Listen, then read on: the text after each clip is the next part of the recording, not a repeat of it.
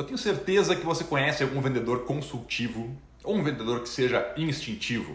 Mas no vídeo de hoje eu quero te apresentar os famosos vendedores sensitivos. Renato Schirmer falando de vendas B2B aqui no YouTube.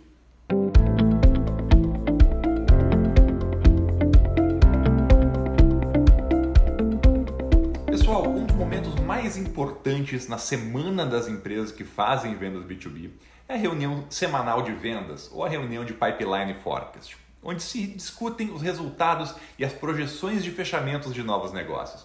O objetivo é a gente saber no fim do dia como estão as vendas em relação à meta e principalmente quais as previsões de resultados ao final do mês, do trimestre, enfim.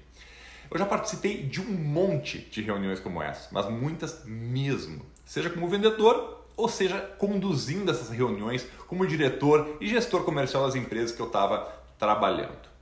Hoje a nossa empresa, a Selmor, ela conduz de forma profissional reuniões de vendas de alguns dos nossos clientes todas as semanas. Isso me faz participar de ainda mais reuniões desse tipo.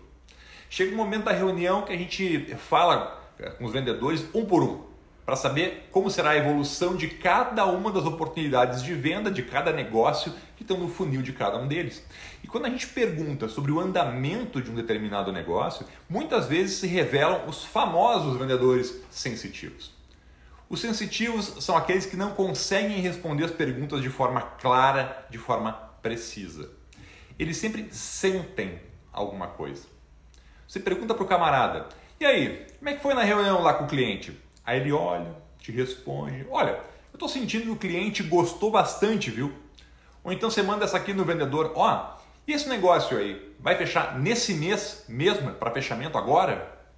Ele responde: Olha, eu estou sentindo que esse mês esse negócio aí vai fechar, viu?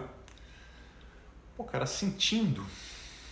O sensitivo ele nunca tem uma evidência técnica para justificar a resposta. Alguma coisa como, olha, depois da reunião o cliente já me fez três perguntas por e-mail e ainda perguntou se a gente consegue começar o projeto nesse mês, que significa que ele está afim, que ele gostou muito tal. Ou então responder alguma coisa como: olha, a gente vai fechar esse mês sim, porque eu fiz uma proposta para o cliente com uma condição de entrega em 10 dias, com validade só até dia 25, e ele me comentou que vai correr para fechar para não perder a condição, porque ele está precisando muito do produto. Não tem isso. Ele vai no sensitivo e não na evidência técnica, porque ele precisa dar uma resposta para o chefe dele e, na real, nem ele sabe se a resposta que ele está dando faz sentido.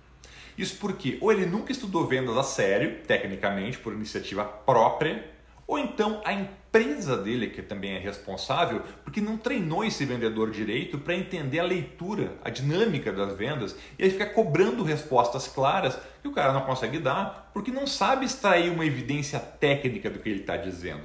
E aí fica só o sentimento. E aí a gente tem que conviver com as piadinhas de que vendedor é enrolão, aquelas que todo mundo já ouviu, aquelas velhas. Mas na verdade, o vendedor não é enrolão. Ele simplesmente não é claro porque não é capacitado tecnicamente. E aí acaba dando respostas desconexas. Por mais que vendas B2B também seja feeling, vendas é muito, mas muito mais técnica do que feeling.